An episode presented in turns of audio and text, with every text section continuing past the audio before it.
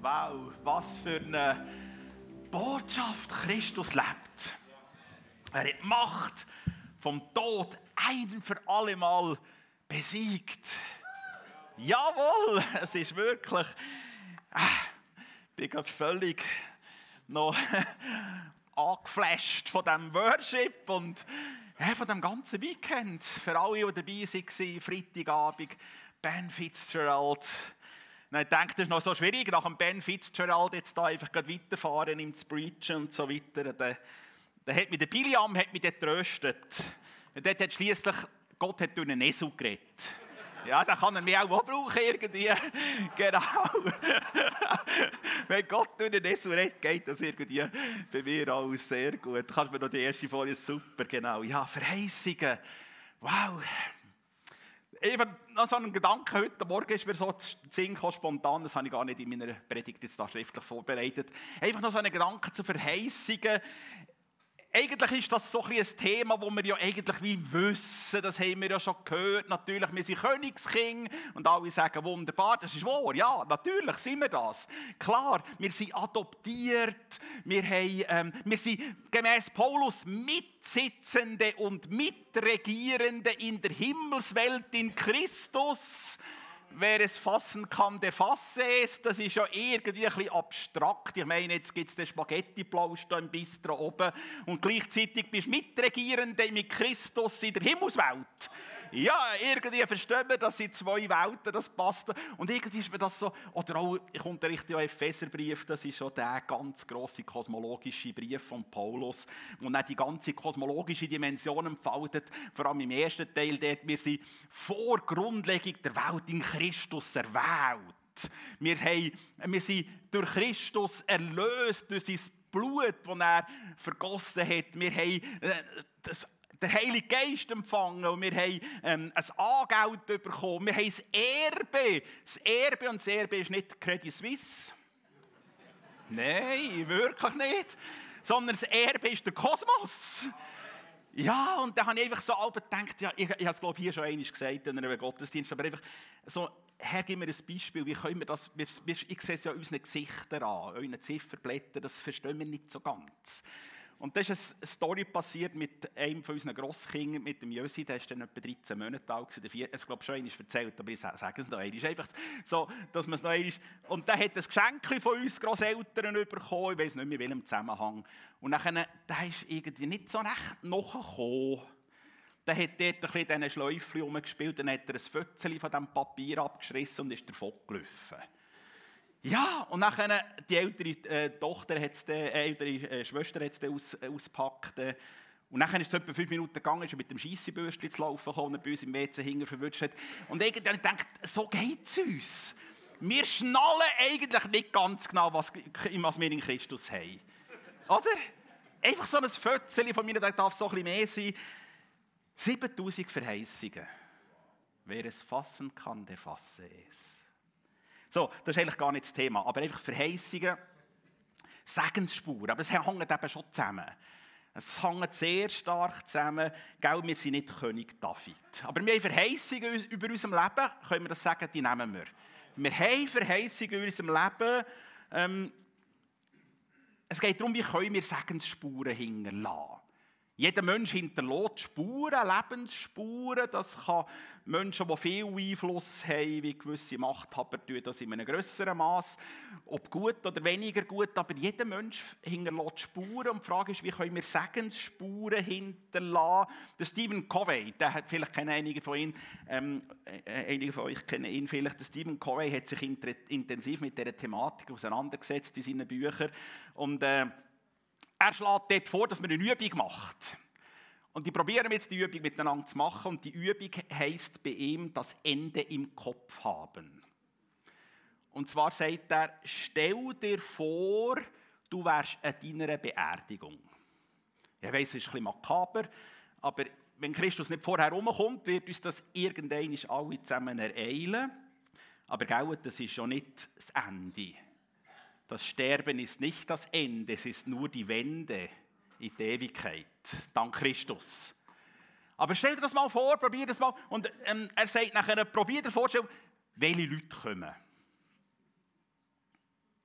Und warum kommen diese Leute? Und die zweite Frage, die er nachher dort sagt, äh, wo er sagt, tut er stellen, ähm, was reden die über dich? Was erzählen die von dir? Und die dritte Frage, und jetzt sind wir nachher noch bei unserem Thema dran, die Frage ist, was wünschst du dir, was man über dich sagt? Das ist eine wichtige Frage. Was wünsche ich mir eigentlich? Was wünsche ich mir eigentlich, was ich für Lebens- oder Segensspuren hinterlasse? Was wünsche ich mir? Das ist ganz entscheidend. Was ist mein verborgener Antrieb? Ähm, der verborgene Ratgeber, das ist jetzt Tiefenpsychologe Alfred Adler, für die, kennen, die Literatur. Er redet von einem verborgenen Ratgeber, der uns lässt, Dinge machen oder Dinge sagen oder eben Dinge nicht machen. Was haben wir für verborgene Ratgeber? Was treibt uns an? Was für Bilder, als Vorbilder haben wir jetzt? Ich weiss, das sind ein bisschen ganz verrückt, eure Lebensfragen am Sonntagmorgen vor dem Spaghetti-Plausch. Das ist mir schon klar. Aber eigentlich haben wir ja alle zusammen die Sehnsucht, dass etwas aus unserem Leben rauskommt. Dass nicht nur heiße Luft ist, dass wir gelebt werden, sondern dass, wenn wir einmal nicht mehr da sind, dass da Segensspuren, dass da etwas zurückbleibt an Werten und Normen, was prägt uns? Und die Welt hat Werte und Normen und selbstverständlich ist in dieser Welt nicht alles schlecht, natürlich nicht. Und trotzdem stellen wir ein grosses Delta fest zwischen einer christlichen Weltanschauung und einer humanistisch, zum Teil kapitalistischen Weltanschauung. Das wäre jetzt interessant hier über christliche Weltanschauung. Jetzt haben wir ein Seminar mit Dürst zusammen, genau, das kann man irgendwie nachhören, das lohnt sich unbedingt. Viele von unseren Spuren dürften Segensspuren sein. Und ich möchte das euch, mit euch anhand von der davidischen Verheißung anschauen. Und vielleicht ist euch die davidische Verheißung vor allem auf die Messias ähm, Projektion, Messias Verheißung bekannt. Selbstverständlich. Ich möchte die davidische Verheißung von der Exegese her neu, also neu, anders erschließen. Ähm, ich habe eine hochinteressante Doktorarbeit geschrieben von der Frau Professor Karle Sie, hat, äh, die ist neu, äh, äh, alttestamentliche Wissenschaftlerin und die hat sich intensiv mit dem Text auseinandergesetzt. Das wäre jetzt spannend, mit euch ein dreistündiges Seminar zu machen. Haben wir nicht Zeit, machen Crashkurs, 20 Minuten. So, ähm, aber einfach die, die, was ist exegetisch im Zentrum von dieser Story? Natürlich ist letztendlich Messias Verheißung. Dass aus der Linie David wird der ewige König, klar. Aber das haben wir in den letzten 428 Weihnachtspredigten schon manchmal gehört. Lasst uns mal den Text anders zu uns reden. Und ähm, wir lesen miteinander den Text 2. Samuel Kapitel 7 ab Vers 1. Als der König in seinem Palast wohnte und der Herr dem Land Frieden geschenkt hatte, ließ der König den Propheten Nathan rufen. Sieh doch, sagte er, ich lebe hier in diesem herrlichen Palast aus Zedern und die Lade Gottes steht in einem Zelt. Nathan antwortete, fang an und verwirkliche, was du vorhast, denn der Herr ist mit dir. Doch in derselben Nacht sprach der Herr zu Nathan, geh zu meinem Knecht David und sag zu ihm, so spricht der Herr. Glaubst du, dass du mir ein Haus bauen sollst, in dem ich wohne? Seit dem Tag, an dem ich die Israeliten aus Ägypten herausgeführt habe, habe ich noch nie in einem Tempel gewohnt. Bis heute ist meine Wohnung immer ein Zelt gewesen, mit dem ich umhergezogen bin. Und ich habe mich nie bei den führenden Männern Israels, bei den Hirten meines Volkes darüber beklagt. Ich habe nie zu ihnen gesagt, warum habt ihr mir kein Haus gebaut aus Zedern? Darum sollst du jetzt meinem Knecht David ausrichten. So spricht der Herr der Allmächtige. Ich habe dich zum Herrscher über mein Volk Israel gemacht, als du noch draußen auf dem Feld die Schafe gehütet hast. Ich bin mit dir gewesen, was immer du unternommen hast. Ich habe all deine Feinde vernichtet und ich habe deinen Namen berühmt gemacht. Er gehört zu den Namen der Großen auf Erden. Weiter Vers 11. Und nun kündigt der Herr dir an, dass er dir ein Haus bauen wird. Denn wenn du stirbst, werde ich einen deiner Nachkommen als deinen Nachfolger einsetzen und werde sein Königtum festigen. Er wird dann für mich, für meinen Namen ein Haus bauen. und ich werde seine Herrschaft für immer Bestand geben. Eigentlich eine merkwürdige Story. Mindestens eine merkwürdige Story im Verständnis von der damaligen Antike. Wir müssen heute schnell ein bisschen historisch in die Situation dort eintauchen. Also David will ähm, Gott ein Tempel bauen und Gott sagt, nö, das brauche ich gar nicht. Und das ist mindestens für altorientalische Verhältnisse eigentlich völlig ähm, abnorm. Nichts ist selbstverständlicher als der Tempel. Um was geht es eigentlich? Ist jetzt Gott da irgendwie inkonsequent? Ihm würde ja selbstverständlich ein Tempel zustehen, nach damaligem Verständnis. Oder geht es um erzieherische Gründe? Will Gott irgendwie jetzt dem David der letzte Genuss, die Erfüllung vom Tempelbau noch irgendwie verweigern? Oder geht es auch darum, eine Kritik an seiner Königsdynastie mit all dem Blutvergießen, diesen vielen Kriegen, letztendlich dieser Sünde, wo er ja auch reingekommen ist, Bathseba, wir haben in einer ausgezeichneten Predigt von Berno davon gehört. Ist noch hochinteressant übrigens. Samuel-Bücher üben in gar keiner Art und Weise Kritik am König David üben, in den späteren Schriften allerdings schon. Also wir haben einen Vers in den Königsbüchern, aber wir haben eine ausgeprägtere Kritik an der Königsdynastie von David in den ersten Chronikbüchern, Kapitel 22 und Kapitel 28. Und dort wird ein gewisser Zusammenhang hergestellt. Aufgrund der blutigen Kriege und aufgrund von dieser Sünde hätte David den Tempel nicht bauen können.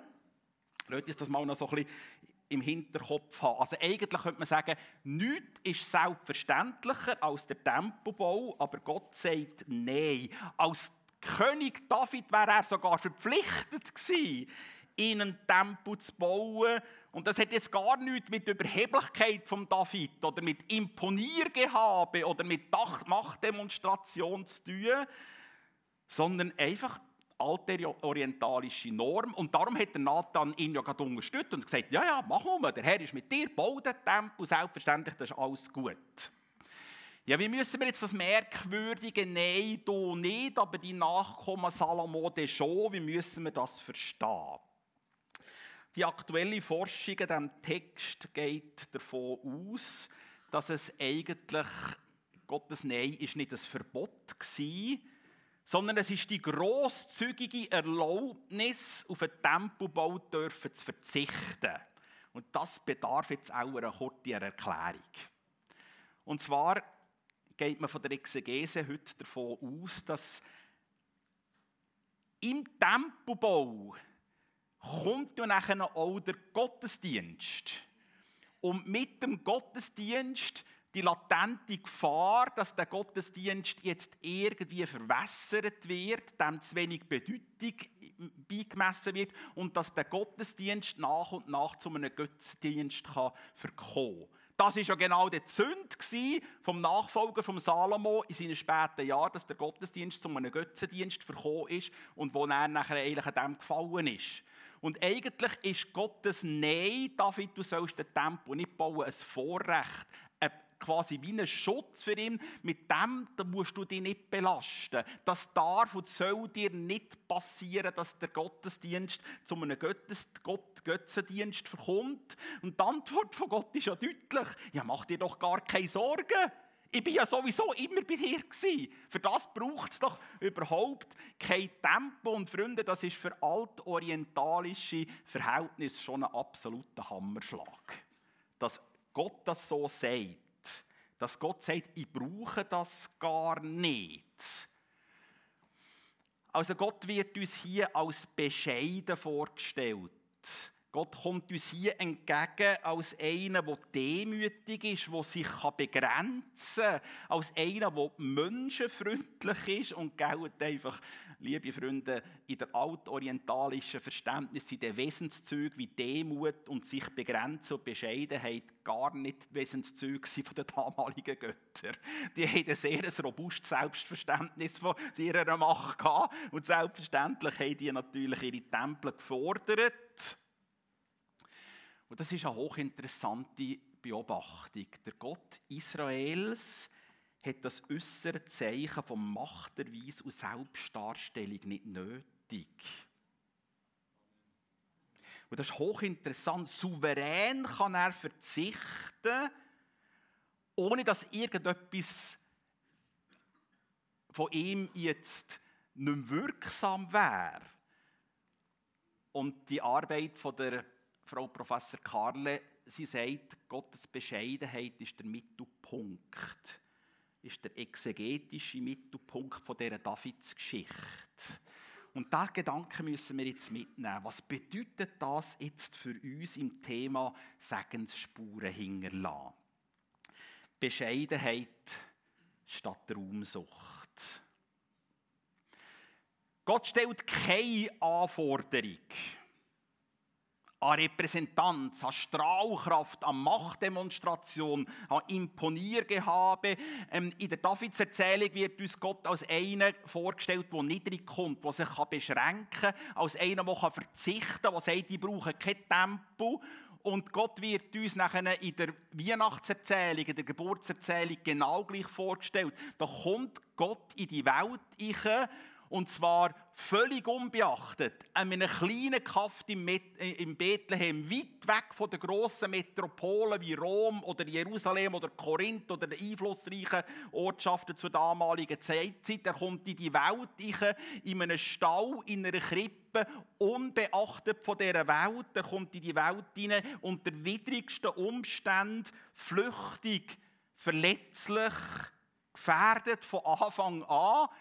Und der Gott stellt sich vor und sagt, ich bin nicht gekommen, um bedient zu werden, sondern um zu dienen und mein Leben hinzugeben als Lösegeld für viele. Gott wird uns vorgestellt als der, der sich beschränken kann. Gott ist souverän bescheiden. Gott ist souverän bescheiden. Und wir Menschen? Der Fall, der Bruch, der passiert ist dort im Paradies. Die Stimme der Schlange dort zum Mensch. Nein, nein, au, äh, ihr werdet doch nicht sterben. Sicher nicht. Sondern ihr werdet sein wie Gott. Und wissen, was gut und schlecht ist. Und das Sein wie Gott, das ist wie ein Virus im Mensch innen. Der Mensch strebt danach Gott sein. Natürlich zuerst mal in den ganz grossen Kyriossen, die es dann gegeben hat im Persischen Reich und dann mit den Kaiser in Rom, mit den Pharaonen, die sich selber vergottet haben, bis zu Heil Hitler, aber letztendlich auch natürlich im Humanismus. Die oberste Instanz im Humanismus ist der Mensch. Er hat sich im Humanismus ein Stück weit selber vergottet. Bin ich bereit, auf Einfluss und Macht zu verzichten? Bin ich bereit, einen Schritt zurückzugehen? Was macht das mit mir, wenn Menschen neben mir sind, die begabter sind als ich? Und da gibt es ganze Häufen, vor allem wenn ich hier in die ersten Reihe schaue. Was macht das mit mir? Muss ich ellbögeln? Muss ich für mein Recht schauen? Muss ich sagen, oh, der überholt mich jetzt? Oder kann ich sagen, wie der Barnabas. Da ist ein Paulus, der ist eigentlich begabt, den nehme mit zurück, um dem Paulus Bühne zu geben. Verstehen wir, ist das ein Verlust, sich zurückzunehmen? Das fordert uns raus in unserer Gesellschaft, wo wir drinnen sind. Werden wieder, Gott ist in der Schwachen mächtig. Ist das für uns noch ein Wert? Oder Werte, die völlig diametral gegenüber unserer Leistungs- und Imponiergesellschaft ist, dass man sagt, der andere höher achten als sich selber. Ist das noch ein Wert? Und gell, vielleicht denke ich jetzt, das ist ein, ein Widerspruch, jetzt hören wir hier den Film immer, wir sind autorisierte Königskinder und wir haben die Welt und so, und so. Nein, das ist überhaupt kein Widerspruch. Sondern wenn wir sagen, in uns ist eigentlich eine Schwachheit, aber durch die Schwachheit durch leuchtet Christus. Durch die Schwachheit durch darf etwas rausfließen. Gott widersteht den Hochmütigen, aber er gibt den Demütigen Gnade. Verstehen wir? Und das ist ein urchristlicher Wert, wo wir einfach auch wieder müssen sagen, doch, in dem Innen wollen wir eigentlich laufen, wollen wir Gemeinde bauen, weil letztendlich dann der Flow vom Geist in einer Art und Weise wird erlebt werden, wie wir sie gar noch nicht träumen können. Dort, wo, wir, wo ihr seht in der Kirchengeschichte, wo Menschen sich demütigt haben unter die Hand Gottes, hat Gott sie befähigt, in einer Art und Weise können das Reich Gottes ausgestalten wie niemals. Wir können jetzt, können jetzt mit euch Berufungsgeschichten, ich mache das auch mit den Studenten, ich schaue die Berufungsgeschichten mit den Studenten an. Jeremia hat gesagt, ja, ich bin viel zu jung, schick doch gescheiter einen anderen. Oder Mose hat gesagt, ich kann gar nicht laffern. Ich kann nicht reden. Unmöglich, schick doch einen anderen. Und so weiter. Gideon hat gesagt, ich bin der geringste aus meinem Geschlecht. Ich kann das niemals schicken, einen anderen. Wir können sagen, die einzige Qualifikation ist die persönliche Disqualifikation. Ich sage es noch einmal. Die einzige Qualifikation ist die persönliche Disqualifikation. Der, wo du merkst, dass ich völlig überfordert bin mit dieser Situation, ist die Chance relativ groß, dass Gott drin ist. Und dort, wenn du denkst, es wäre mal gut, wenn die sollten merken, dass sie das am besten können, könnte sein, dass etwas von dieser humanistisch-kapitalistischen Weltanschauung unser Herz erreicht hat. Damit möchte ich nicht sagen, dass alles schlecht ist in dieser Welt. Aber der Mensch jagt nach möglichst viel Resonanz. Das ist jetzt Professor Dr. Hartmut Rosa, ein Retter davon. Der Mensch jagt nach möglichst viel Resonanz. Wie können wir es letztendlich lernen, souverän bescheiden zu sein, ohne Angst zu haben, dass ich jetzt zu kurz komme? Gott begegnet uns in der Prophezeiung in der Davids-Dynastie als ein Gott, wo unsere Aufmerksamkeit eigentlich auf das lenkt, was letztendlich darauf ankommt. Und das ist ganz im Sinn von unserem Leaders Day und unserem Mitarbeiter-Event. Es geht um seine Gegenwart und seine Präsenz. Es geht um seine Gegenwart und seine Präsenz mitten im ganz normalen, unscheinbaren Alltag, dort, wo wir den Spaghetti-Plausch nehmen. Oder wo du mit den Kindern irgendwie am Futtern bist, weil sie ausnahmsweise mal einiges nicht da wie du willst. Und so weiter. Wir kennen das alle. Auf zu können zu verzichten im rechten Moment. Auf zu können zu sagen, ich gebe dem den Vorrang Dankbarkeit, auf die Empfänglichkeit. Wir müssen nicht alles reinsaugen in unserem Leben, versteht ihr? Das ist jetzt ganz typisch christliche Weltanschauung im Vergleich zu einer humanistischen, wo wir alles müssen haben. Wir müssen, wir müssen alles haben, wir müssen es sofort haben, wir müssen, müssen alles das ganze Leben auskosten. Und die christliche Weltanschauung sagt, nein, wir können souverän verzichten. Wisst ihr warum? Das Beste kommt noch. Versteht ihr? Sterben ist nicht das Ende, sondern ist nur die Wende. Und das verändert uns. Das lässt uns grosszügig sein in der Vergebung, grosszügig sein im Weiterschenken, grosszügig sein, können jemandem den Vorzug lassen und so weiter. Ich muss weiterfahren, pressieren. Genau. Aber das, das hat mich mega beschäftigt in der Vorbereitung zu dieser, zu dieser Predigt. Tendenz heute ist, es muss alles sein, es muss sofort sein und möglichst total auskostet. Aber schaut, dem David wird der Erfüllungsaufschub zugemutet. Es geht ohne Tempo. Es ist vielleicht nicht so schick.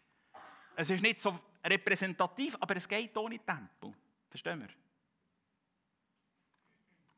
Der Text sagt nicht, dass Kirchengebäude oder Tempel grundsätzlich falsch oder schlecht sind. Natürlich sagt er nicht. Sondern dort, die Länder, wo Christenverfolgung ist, ähm, muss man Kirchen ausgestalten ohne Tempel und ohne Kirche. Und das geht dort ohne Tempel. Und ohne Kirche und Gemeinde Jesu wächst genau gleich. Aber hier in unserem Setting ist so, wie wir es hier machen, völlig okay. Dass wir nicht alles müssen, ist doch auch eine enorme Entlastung für unser Leben. Du musst nicht alles selber machen. Du musst auch nicht alles können.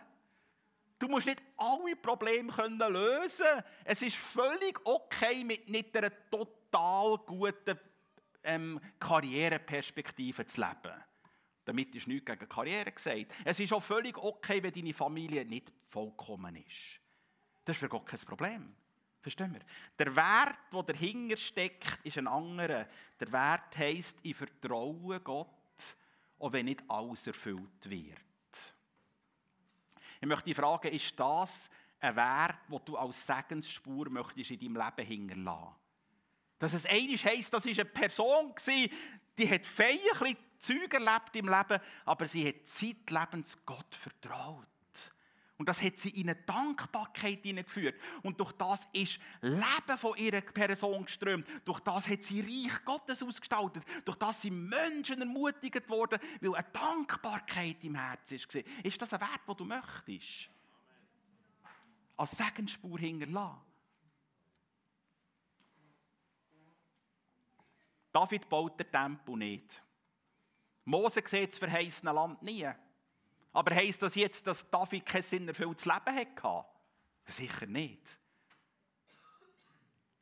Das Leben von David ist genauso sinnvoll und genauso gut auch ohne Tempel. Verstehen wir? Der Trugschluss, zu meinen, erst beim Nächsten, was ich dann bekomme, nach, nach dem, was ich schon empfangen habe, das Streben nach immer mehr und immer besser, das macht uns doch auch blind für das, was wir alles schon bekommen haben. Es ist ein Töter, ein Killer für Dankbarkeit. Dankbar, was wir alles schon in Christus empfangen haben. Lasst uns noch einen letzten Aspekt anschauen. Dann ist heute schnell eine historische Verordnung. Ähm, der Tempelbau von David ist Ausdruck von einer tiefen Sehnsucht nach Gottes Gegenwart. Es ist dem David niemals darum gegangen, einen repräsentativen Bau, eine Machtdemonstration zu machen. Das ist alles modern denkt. Ein altorientalischer Mensch würde das nie damals denken. Selbstverständlich ist der Tempelbau ein Ausdruck von Gottes Gegenwart und Präsenz. Ich wünsche mir, dass Gott mit mir ist. Natürlich ist ja Gott der Gott Israels, Jahwe, hat gesagt, macht kein Bildnis von mir. Trotzdem ist der Tempel nachher in der späteren Geschichte von Israel genau der Momentum gewesen, dass man gewusst hat, in Zion, der oben wohnt jetzt ja Gott, im Allerheiligsten. Und darum ist Gott, ist Gott ein Gott mit uns. Der rechtet für uns, der streitet für uns, der verwendet sich für uns. Und durch das ist Jerusalem uneinnehmbar, uneinnehmbar für finden, weil Gott da ist. Das ist ganz normales orientalisches Verständnis. Das war bei Israel nicht anders als bei anderen Völkern. Der Tempelbau ist also nicht Ausdruck ähm, von Macht, sondern es ist ein Ausdruck Gott. David wünscht sich Gottes Nähe. Ich habe eine Sehnsucht bei dem Gott sein. Ich wünsche mir nichts mehr als seine Nähe zu ertasten. Das ist die Sehnsucht. Darum hat er ein Tempel bauen. Jetzt habe ich einen hochinteressanten Psalm. Psalm 27, 4. Das lesen wir jetzt miteinander. Das ist ein Davidspsalm.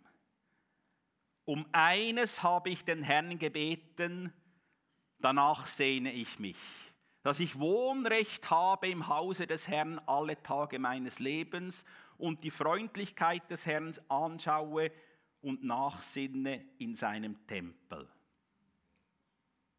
Hast du genau gelesen? Was fällt dir auf bei diesem Text? Probier es mal kurz mit dem Nachbar zu besprechen. Was fällt dir auf bei diesem Text? Fällt doch etwas auf? Die ganz Wiffen werden das herausfinden.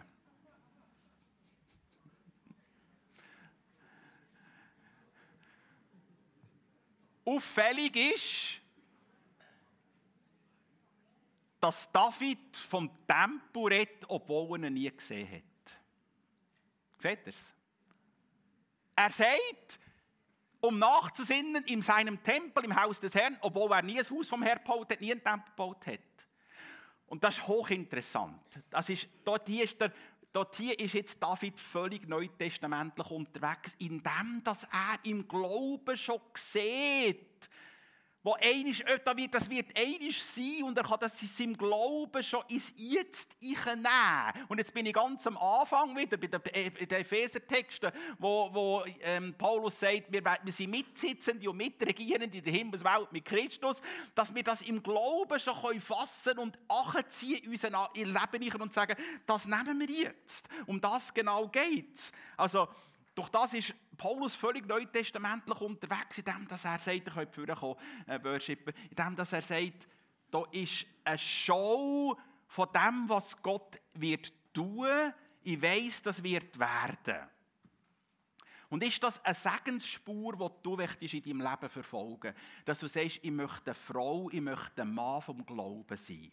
Ein Mann, eine Frau vom Glauben, der Dinge sieht, die noch nicht ist, aber darauf herstrebt.